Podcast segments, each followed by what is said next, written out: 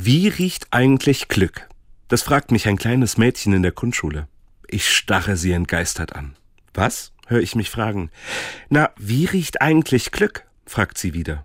Ein Junge aus der Klasse meldet sich. Also für mich, für mich riecht Glück nach Schnitzel, sagt er.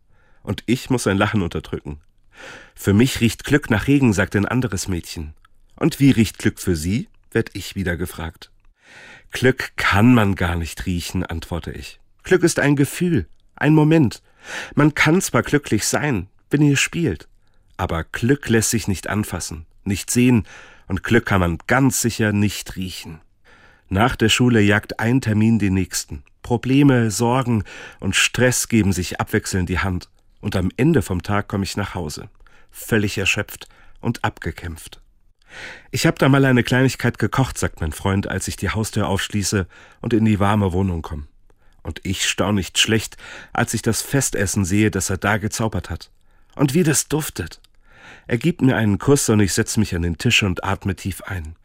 Ich hab mich geirrt, denke ich, und verstehe endlich, was die Kinder gemeint haben.